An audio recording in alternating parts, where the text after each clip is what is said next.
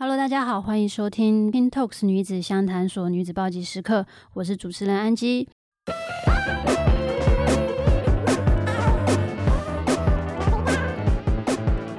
我们今天要邀请到鲜乳坊的共同创办人林小湾。这次要和大家分享他创业六年的时间里发生过什么离奇荒谬的事情。听众朋友们可以想象牛奶罐从运送的车里掉出来，在马路上滚，到底是什么样的画面吗？让我们一起来听听林小湾的暴击时刻吧。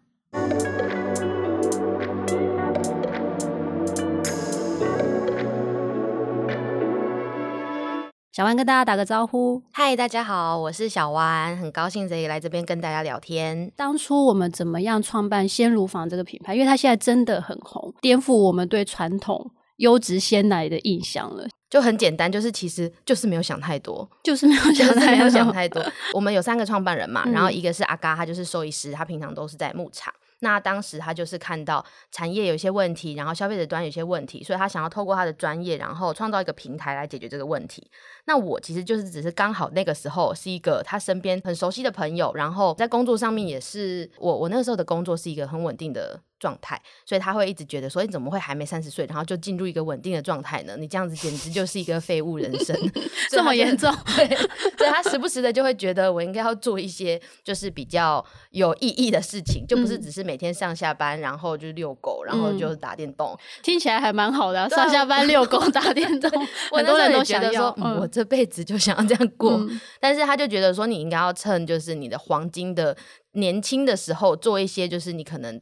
不会后悔的事情，这样他就是一直有鼓励我说：“你要不要试试看做这个啊？试试看做那个。”那个时候刚好是食安风暴发生，然后刚好他觉得是一个时机点，可以把过去他想做的事情付诸实现，所以他就问我说：“有没有意愿跟他一起创业？”我那个时候就是觉得说：“哎，创什么业？是要卖鲜奶吗？鲜奶刚好是我最喜欢喝的东西，我每天都要一定要喝好多好多鲜奶。”任何东西都加鲜奶。那时候的食安风暴是刚好那个某某某牌子的鲜奶出事情的时候。对对，我们我等下会消音，对不对？对，就是是刚好是那个时候。对，所以才发现其实很多人是需要一个解决方案，或者是大家开始在意这个问题。嗯，其实就是一个很简单的开始。然后我就答应他了，也不知道说创业是怎么回事，就是要成立公司吗？还是要干嘛？我们就只是在粉丝团上面。就是进行一些和粉丝的交流，然后去做一些倡议。真正那个时候，我其实还是有在原本的公司上班的，嗯、然后就一边上班，然后开始进行群众募资，然后后来就越做越大，然后发现哎，募资的金额这么多，原来这么多人在乎这件事情，嗯、所以我们就觉得哇。就是现在是要玩真的了，是不是？然后那个时候才有感觉到，对，那时候才有感觉到，哇，我们已经收集到了这么多的订单，那就是要想出货的事情啦。嗯，所以就才开始，就是后续准备，要开始去谈代工，然后去把所有的生产相关的事情都谈完，然后就真的开始出货。我那后来才离职的，后来才募资完才，前面一直在燃烧生命，对，我前面一直在做两份。欸、其实也还好，就是因为我的上班真的很闲，希望我之前老板不要听到，所以我就是把我工作完成之后，我都是在上班的时候可以一边 po 文啊，或者是一些回答一些募资的问题，嗯、然后。帮忙做一些图片啊，或者什么的，就觉得好像蛮好玩的。因为原本的工作真的已经很无聊了。嗯，嗯，我们要感恩之前那个老板，因为有他，我们才有现在的鲜乳坊可以。他真的是很放任我自己想干嘛就干嘛，他平常都不管我的。鲜乳坊算是很早期就参与群众募资这件事情。嗯嗯、其实那个时候你应该是有感受到非常庞大的群众的支持，对不对？有诶、欸，之前不知道说群众募资原来是。呃，这么多人在参与的，嗯，所以就觉得说，我们反正就是丢上去看看大家的反应，然后也跟群众互动一下。结果这么多人有这么大的反应，我们才知道哦，原来大家是在乎这件事情。我们才觉得说，那这件事情真的要认真做，应该有那种感动的感觉，对，觉得很感动，觉得原来台湾的大家还是很在乎台湾这块土地，然后在乎这一些议题的，嗯，所以就会激起我们觉得，对，我们一定要去做一些。对的事情。假设回想这整个创业的阶段呢、你会建议年轻人创业吗？那包括你会建议他们说，我们就从一样，就是可以参考用群众募，因为其实现在的群众募资跟当时的生态，我觉得又有一点点不太一样了。最近的群众募资就变成好像是我其实已经有商品了，有的甚至是公司已经是代理进口的东西，我们在做群众募资创业。你觉得重要的核心是什么？可以参考什么方向？我如果是问我会不会建议年轻人创业，当然是不会啊，当然是不会。没有啦，其实也要讲说这个原因，是因为我觉得，除非你在做一件你真的很喜欢的事情，嗯、或者是它能够撑住，让你在度过那个很痛苦的创业的阶段是撑得过去的。嗯，因为一定要有一个很大的诱因，或者是你有一个很强的使命，你才能够撑过去前期的那个就是生不如死的阶段。你没有订单也是困难，没有钱也是困难，找不到人，不会管理，全部都是困难。那这些困难会。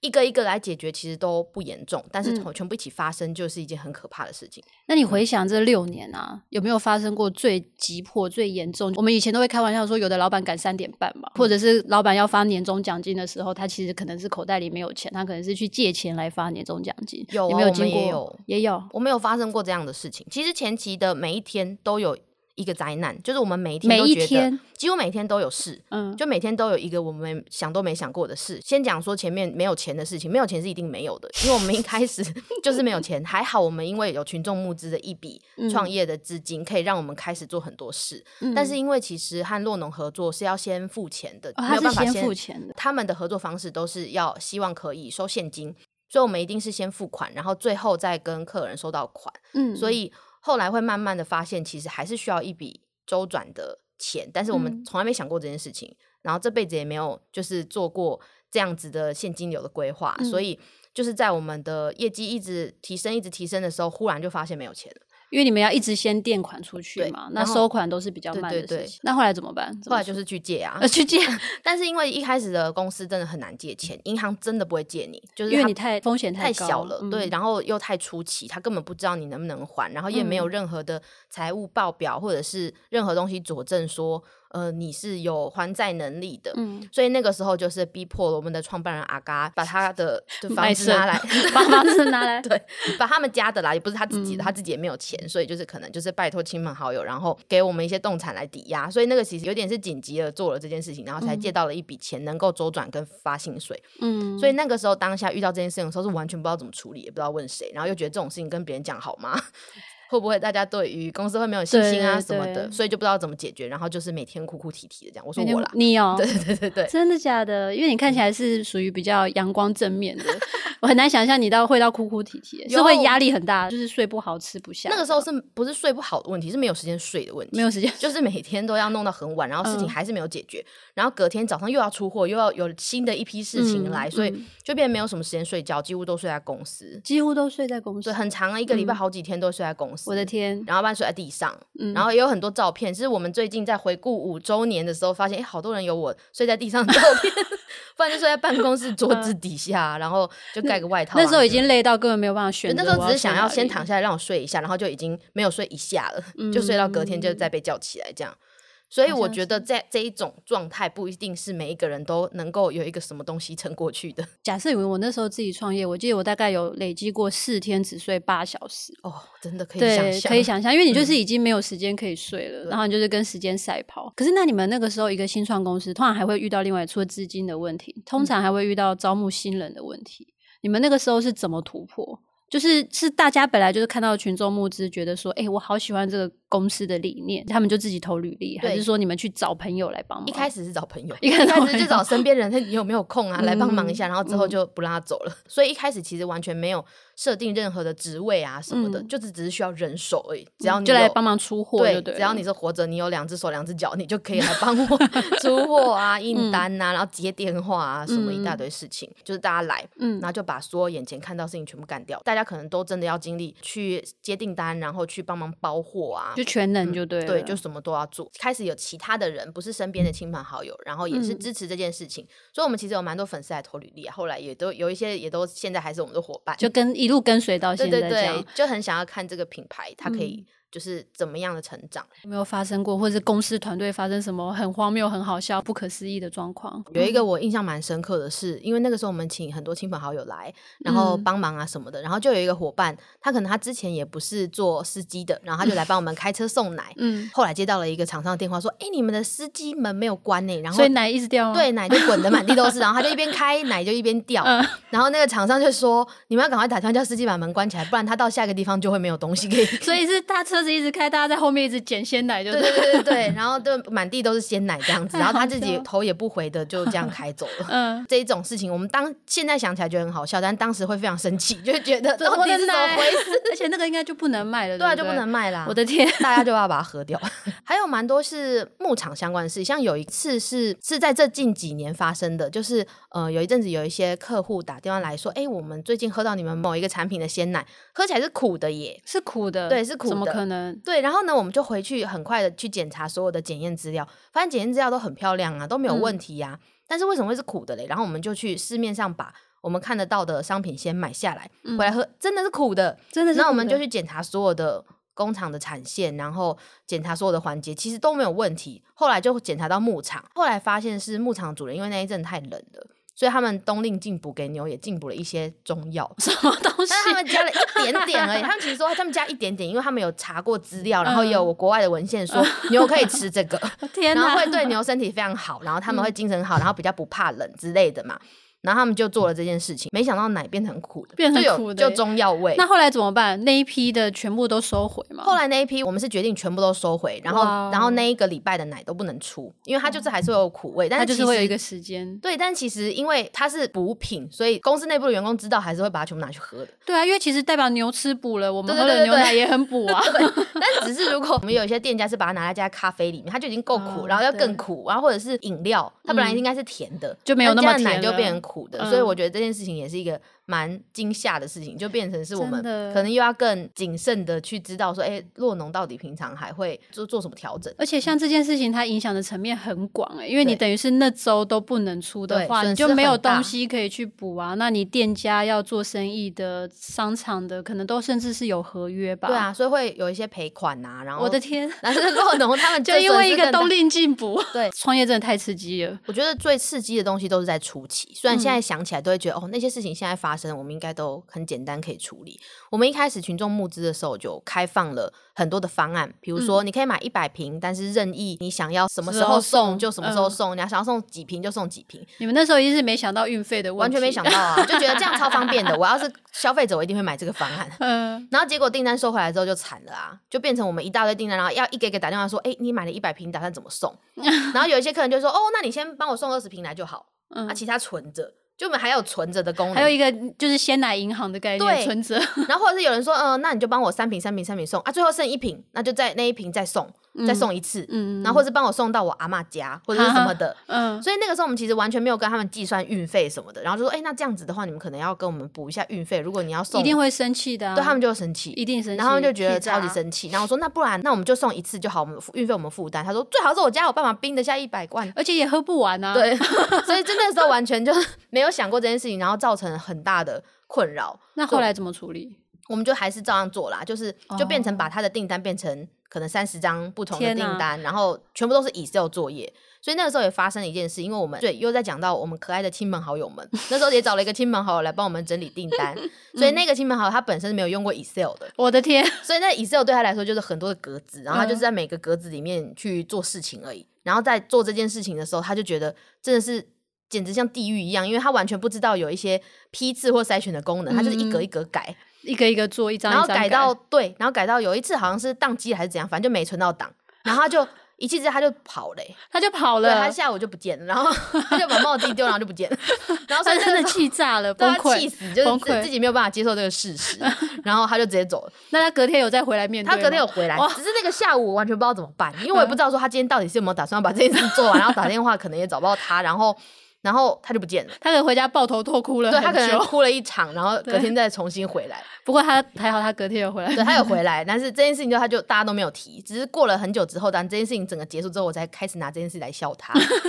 但那个时候大家都不敢提，觉得怕他又又崩溃，心灵受伤。一张单拆成三十张单，真的很可怕。而且你们有不止一张单，对，你们那时候募资的量很大，对，所以就是他就是在负责做这件事情，然后。有的时候会做到眼花，然后就不知道这件事我猜过了嘛，然后又再猜一次，或者是，哦、或者是 哎、欸，这个人怎么重复出现？然后不小心按到复制，而且他应该也很容易出现一些问题，比如说因为要寄送给 A 的量，然后跑到 B，B 跑到 C，C 跑到 D，因为都是人工作业，难免会有这个状况，他压力应该超大的耶。对啊，Excel 很容易发生这种事，而且发生这种事之后都没有办法知道到底为什么会发生这件事情，嗯、所以我们曾经也有过。不知道哪个环节出了问题，然后我们那天送出去就一直接到电话说，哎，我有订鲜奶，但是我订两罐呢，但是为什么来六罐？哦，然后或者是、啊、呃，我我明明就订十罐，之后只有来两罐，这种情况很多，然后我们就暂时找不出原因，嗯、所以只能够。紧急的告诉他们说，没关系，你收到多少你就先收下，你就把它喝了，送给你邻居都好。嗯，那如果少了的话，我们再补给你。嗯，那后来就是发现，反正有一份档案，就是 A 的名字、B 的电话、C 的地址，但是我不知道他怎么出现，他还是送到手上。对，大家都有收到哦，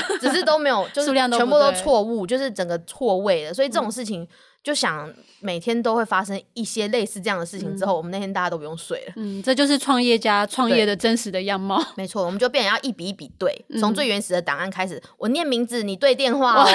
然后就一个一个念，一个一个念，这样。嗯，所以一开始大家都是在做这种费事之中，住在公司这样。对，都是错中学。那其实以鲜乳坊到现在第六年了，啊，嗯、你们现在还是属于就是跟。当地的弱农、小农合作的这种模式嘛，有没有想过说，我们干脆自己下去弄一个农场，或者是自己下去做这件事情？有，其实我们要解决的其中一个问题就是产业的人才不足跟老化的问题。嗯，因为现在大家越来越不想要养牛了，因为它是太辛苦了，三百六十五天每天都要好早起来，尤其是冬天根本就是一件很痛苦的事情。然后它也不可能因为你放假过年，然后牛就没有挤奶嘛，不可能，不可能。对，所以它它是一个相对辛苦的工作，所以二代很容易。不想要接班，所以从可能十年前还有个一千个落农户，现在可能剩下四五百个。嗯，所以这个产业有一点是慢慢的在消失，所以这个也是我们的使命啦。我们希望这个产业留下，嗯、因为我们觉得台湾的鲜奶真的很好，它应该是要被留下来的台湾之 光才对。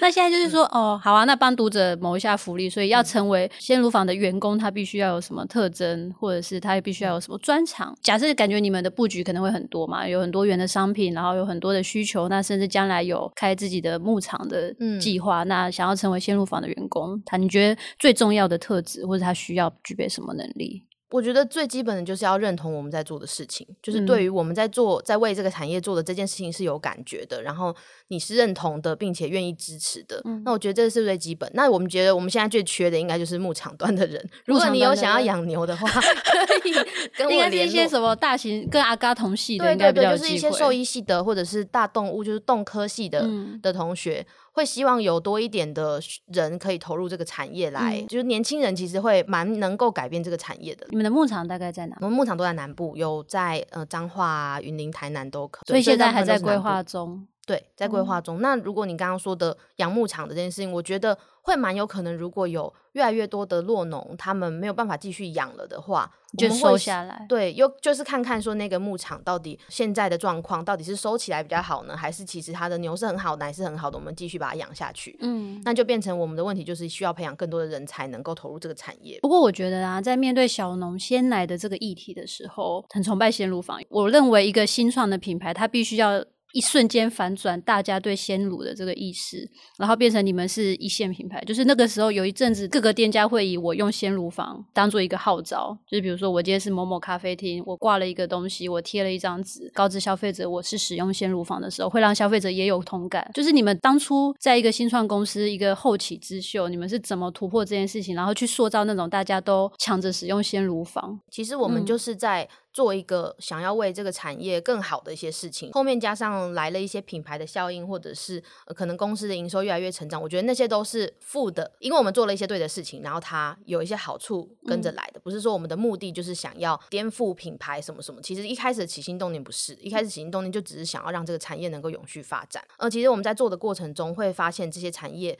呃的很多问题，我们的坚持其实就是希望牛好，奶也好，人也好嘛。嗯，所以会在乎动物的健康。那动物如果健康了，其实它们就会吃得好，产出来的奶也会好。所以它其实是一环扣着一环。所以我们其实就是让弱农有好的收入，然后让动物健康，那农民也会因此骄傲，然后消费者会信任。所以我觉得它其实一个正的循环，嗯、就是我们在做一些好的事情，然后并且让大家知道我们在做这些事情哦，然后大家就会觉得说，哎，我是在支持一件好的事情发生，所以大家会慢慢愿意。来认识我们的品牌，嗯，对，那跟其他大厂比起来，其实我们只是提供了一个另外一个选择而已。并不是说其他的乳品厂就好或是不好，而是我们哎有另外一个选择，你们也可以尝试看看。那你们就是在做生意，因为我们常常都会问到一题啊，就是说创业家他本来一定会有一个理念，他有一个想法，他有一个核心价值在，嗯、可是难免会跟现实有一点冲突的时候。比如说举例来讲，就是也许我们原本的农场奶量就不够了，嗯，那但是我们又需要出这么多的东西供应给市场，嗯、那也许我们有资金，我们就是必须要这样让它这样子转嘛，就是要出这么多的奶，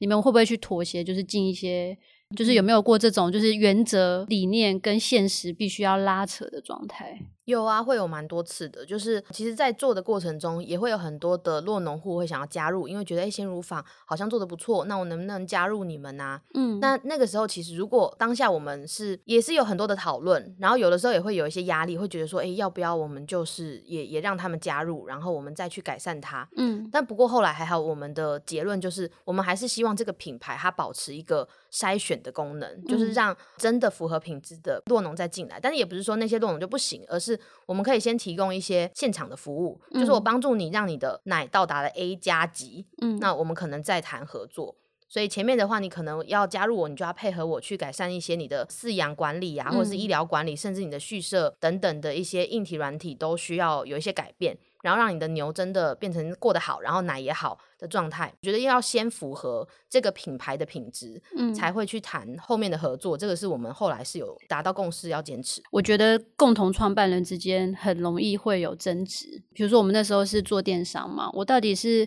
现货拍照还是我不现货拍照？光可能每一个小问题都会在中间争执很久。嗯、那你刚刚说你跟阿嘎本来就是朋友，那你们就是这几年来有没有就是很严重的争执，或者是有那种理念不合？除了阿嘎之外，还有另外一位叫做郭佑。我们三个的分工主要是，呃，郭佑就是负责销售端，嗯，所以他负责的是我们一些通路谈通路啊，然后还有行销啊，所以就是比较是对外销售那一端的事情。然后阿嘎的话，完全就是负责牧场嘛，他完全就是负责我们所有的呃原料的品质。然后我呢，还有另外一位伙伴叫做阿牛，我们两个就是负责公司内部整个供应链的管理，然后还有后勤的一些财务啊、人资等等的。呃，其实我们的分工还算清楚。就是除了一开始的时候没有那么清楚之外，但是后面的分工蛮清楚的，所以基本上彼此都会尊重。这个的决策，对，就是如果要是财务相关的，一定就是尊重我的决定。嗯、然后如果是销售相关的话，那就会以以郭佑的意见为主。但大家都还是会讨论。但你要说吵架，当然会吵啊，当然会是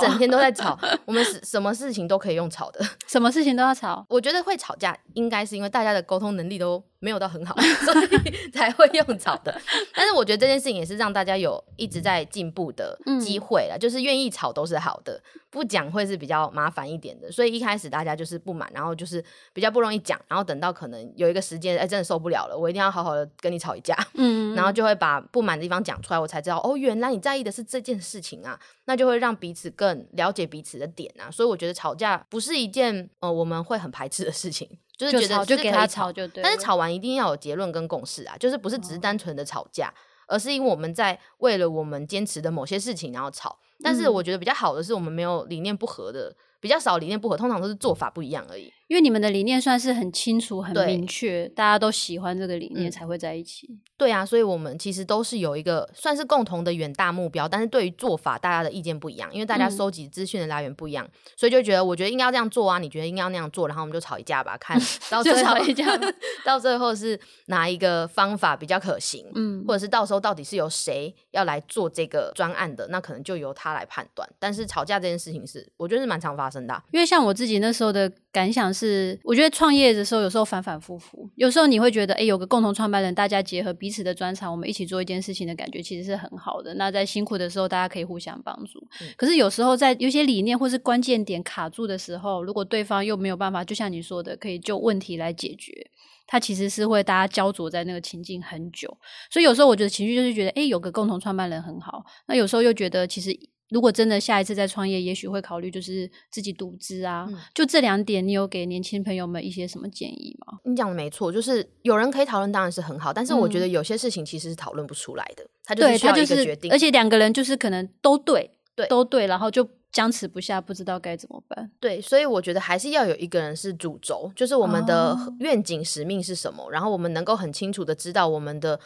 价值、我们的文化，然后用这个来当做依据来做很多的，在你当你没办法决定的时候，要做一个判断，或者是分工分得清楚，也不容易出现这样的情况。但是的确很多东西这是没有对错的，你想要这样，我想要那样子，但是我们现在的资源是有限的，我们只能走一条路的话，到底要听谁的？对啊，这件事情其实我觉得还是会需要有一个人，大家就会尊重说，我已经充分的表达我的意见了，但是我会尊重最后的决定。我觉得大家要有意识是这样子才会。你们的主轴是谁？我们现在的执行长是郭佑，嗯，那之前其实我们三个人都轮流担任过这个角色，所以是执行长决定就对了。嗯，有没有印象比较深刻，类似像这样状况发生的时候，可以说吗？蛮多都是，比如说我们到底要不要？呃，算了，这个通路会讲出来，就是上某一些通路的时候，我大概知道，嗯，对，或者要不要上某一些比较大的通路，然后它可能会跟我们原本的运作模式，或者是我们原本想象的商业模式比较不太一样的时候，嗯，或者是到底要不要。做一个大一点的投资，那有没有考虑过说，那接下来走向你们大概会怎么做？比如说随便讲，可能跟火锅店合作出鲜奶火锅，或者是做鲜奶的食品或是用品。哎，有，我们其实，在过去这一两年会有蛮多这样的机会的，因为品牌可能曝光的比较多了，就会有很多的厂商会想说试试看，说，哎，你要不要来跟我们做一下什么？二零一九年、二零二零年做了蛮多这样的尝试，嗯，都会想说，哎，我们先做出来试看看，嗯，就是还没有想清楚的时候，就大家先试，还没有想清楚，对，听起来就是样试看。看看这样子，嗯、然后就可能内部伙伴吃看看用看看呐、啊，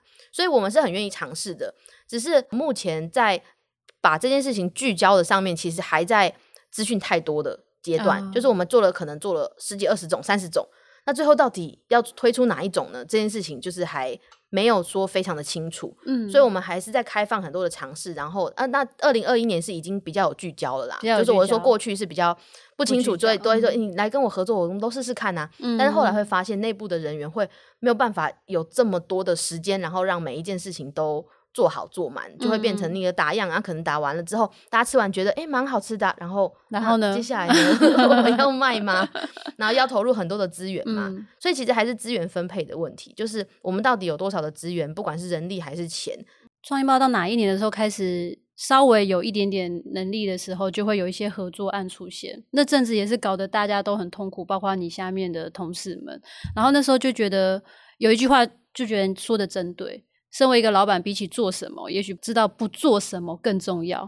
因为当你老板什么都想做，什么都想接的时候，嗯、员工们或者是同事们就会疲于奔命，他们就会一直在执行一些没有意义的工作。我们也有这个阶段，不管是产品或者是其他的合作相关，很长就会接，嗯、然后老板都会觉得很好的机会，试试看嘛，试试看，我们去做做看啊，对我们去尝试。然后很多都试完了之后，又来立下一个要试试看的，嗯、然后呃，伙伴们就一直在试试看之中，但是其实没有时间。有一个人喊一个停，哎，我们试完了这一些，要不要检讨一下？下次还要试吗？对啊。所以有的时候在被塞得太满的时候，大家会没有意识，就说，哎，我要抬起头来看一下，我现在到底到哪里去？对，就乱掉了。就是你原本的工作，加上你在尝试的东西，然后所有的东西都纠结在一起之后，就好像方向跟步伐是就会有点凌乱，就容易见树不见林，看不太清楚。那我觉得这个时候的领导者可能就。必须要跳出来，去在这一个混乱之中看到我们真正的哪一条路是要走的，再把大家再拉在一个同一条道路上。嗯、那小王可以跟我们分享一下说，说、嗯、你从一个原本上班很轻松、遛狗、打电动的人，到现在是一个创业家，到已经创业六年了，你觉得你在心境上的转折最大的差别是什么？呃，我觉得我刚刚加入的时候，就真的是一个员工的心态。嗯，那那时候我们三个人一起创办了这间公司。那阿嘎大部分都在牧场，要处理各种生产的问题，嗯、他那边的问题也是非常难处理的，所以他人不一定都在公司里面。那郭佑呢，又要处理销售的问题，因为我们群众募资完了这一批，出完货了之后，奶就没地方去了，嗯，所以他的压力也是不小，所以他们两个基本上都在外面忙。那剩下的所有的杂七杂八的事情，其实都是我必须要把它处理完的。那对于那个时候的我来说，我完全没有相关的经验，然后也不会用人，嗯，所以我变成是自己做到死的这个状态，就是就是做到自己受不了，就是所有的事情，我每天的便利贴都贴满整个桌子，然后还有荧幕的四周围，嗯、然后永远都没有办法把它做完。然后我换了各种工具来管理我没有做完的事情，但是永远都做不完。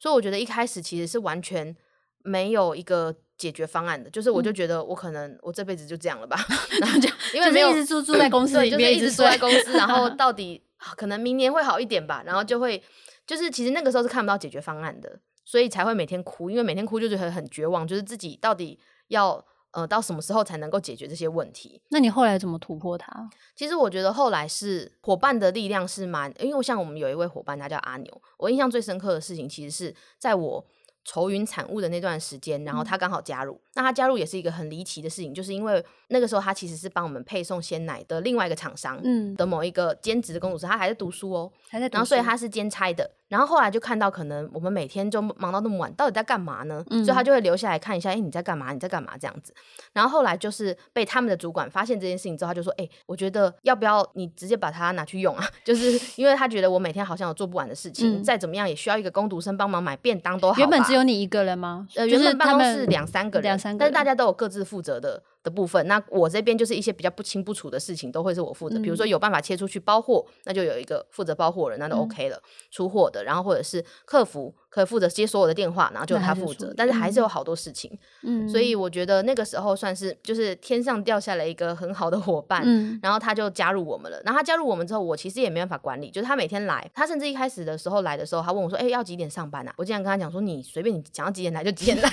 你想想要做到几点就做到几点，随便你，我没有我没有什么想法。”就是你就自便吧，嗯，然后他就每天来之后，他就坐在我旁边，他开始看我在干嘛。他觉得可能期待说，哎、欸，我可能会交办他一些事情，但是我完全没有要理他的意思。你就没有空去带他或是教他了？对，完全没有办法伸出一只手。然后他就开始看我来做事。嗯、然后可能有一些事情我做了几天之后，他过了两三天就说，哎、欸，这件事情我已经看了三天，交给我来做就可以了。好优秀的年轻人，很棒吧？很棒，很棒，天上掉下来是是，真的。然后开始慢慢他就把我手上的很多事情都接去，然后他就换他报了，换他报。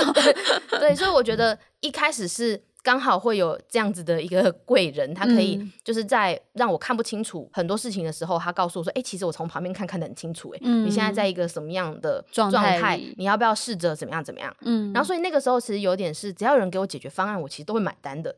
因为我觉得再继续现在这样下去，好像也不会更好嘛。所以其实那个时候，我觉得蛮多人伸出援手的，可能觉得，哎，我好像已经被一个乌云遮住，完全看不清楚路，就是只有你的屋头顶上那边在下雨这样。然后其他人其实觉得，哎，没有啊，你要不要走出来一点？其实就不会这样子。这么这么乌云密布了。那阿牛现在还在公司吗？在在在。哇，好棒哦！他现在负责一个一个蛮大的团队，就是营运团，就是负责整个供应链的管理。真的很优秀，对，真的很优秀哎，这是天上掉下来的礼物，很 厉害，这是我看过最厉害的一个人。真的，而且那时候你一个人，因为他们两个都在外面拼，对，应该会有很多临时的需求进来，你应该就是已经是瞬间。呈现一个没有方向感，搞不清楚现在到底哪个最重要。没错，很容易有很多很急很急，你也不知道重不重要，但是就必须现在立刻马上处理。每件都很急，面对一个客诉。我们甚至会跑到客人的家去跟他道歉啊，这么夸张？嗯，就因为不知道怎么处理嘛，就觉得那我们就用最有诚意的方式。那他那时候是发生什么样问题？因为那应该是很早期的，很早期，很多的客诉，很多原因有可能是太晚收到啊，他可能预期中午就要喝，但是下午才 来。大家大家不要这样子逼人，就是现在没有喝到就不爽，然后这样子啦，或者是我就对，或者是有客人临时来，然后把奶喝完了，明天就没有了，我现在立刻马上就要收到。现在立刻马上是不是？就也有这种的，真的，我觉得做客服心脏真的都要很大。客服真的很辛苦。对，我最害怕的工作就是客服。我们之前有把我们客服人员关在一间里面，然后把他的门口贴一个道歉组，道歉组，然后他们这里面就有很大负能量，有时候要打开，然后听他们骂一骂，然后再把他们关起来。真的要适时的带他们出去散散步啊，然后喝个酒啊，吃吃饭，唱唱歌这样。那像你这样子快六年啊，有没有就是坚持不下去的时候？每天都有啊，每天都有，没有，现在没有那么严重啦。一开始的时候，我觉得每次有人问我说你：“你你你有想过要放弃吗？”我都说有啊。每天我随时，我每天睁开眼睛的第一件事情就在想，我要做到今天为止。是前面几年啦，因为前面几年还没有找到自己的定位跟价值，就会觉得是你的角色在公司很重要。哎，那时候不会觉得，那时候只会觉得我就打所有的杂而已啊。你们在那边跟我讲那些，就是传说 中的那个校长兼撞钟的，就是你。所以就不会觉得说自己是很重要吗？不，不知道这件事情对我来说没有意义。现在跟我讲我重不重要，嗯、我只是想要可以给我一些解决方案，解决所有的人的问题，嗯、然后让大家早点下班。嗯嗯，那时候我的想法就是没有这这么全面，然后就只有很单一的希望，可以赶快让大家都不要再这么辛苦了。所以说想不想放弃？每一次当经经历一件很很大的事情，然后结束之后。我就会觉得说，我到底为了什么来？我好好的遛狗工，人生不做，然后 要来这边，真的还可以打电动看漫画。对对对，因为你刚好问我说，建不建议年轻人创业？我会觉得，如果你不够喜欢这件事情，或者是没有那个动力让你可以撑下去的话，你很有可能在中间你就放弃了。所以要能够撑过三年五年这件事情，是需要你真的对于这件事情很喜欢，或者是你有一个很大的使命，想要改变一些什么事情，是你愿意坚持的。让我觉得可以一直撑下去的一个原因，就是这一群人。嗯，我找进来的这一群人，他就是为了要完成我们想要完成的梦想，然后也跟我这边一起努力。我放弃算什么东西？对，就会觉得哎、欸，他们都还在努力，我怎么可以先走了？对，对我说我放弃这件事情也太不负责任，这这不是我做得出来的事情。嗯、所以就是我觉得每一次当我有这个念头的时候，我就是选择不要。就像是好举一个例子，就是减肥路上，每天如果都要出去慢跑的话，如果当你呃在犹豫好冷哦，到底要不要出去的时候，你选择要，你只要穿上球鞋就。成功了，你只要能够走出门，你基本上就会完成这件事。所以我觉得，当当每一次我有那个犹豫跑出来的时候，你只要选择好，我不要想那么多了，我先去做某一件事情，你就会继续做下去。今天很谢谢小弯来跟大家做分享。如果大家想更认识小弯，可以从资讯栏找到去年 NEW 新闻的讲座影音，一起听听小弯的人生破关心法。大家对线路坊有兴趣的，欢迎到我们的描述栏那边去点连接，可以了解线路坊。那欢迎听众朋友到 Apple Podcast 留下评论，这些都是我们成长的动力。记得订阅我们的节目哦。那我们今天谢谢小弯，谢谢大家，拜拜，谢谢，拜拜。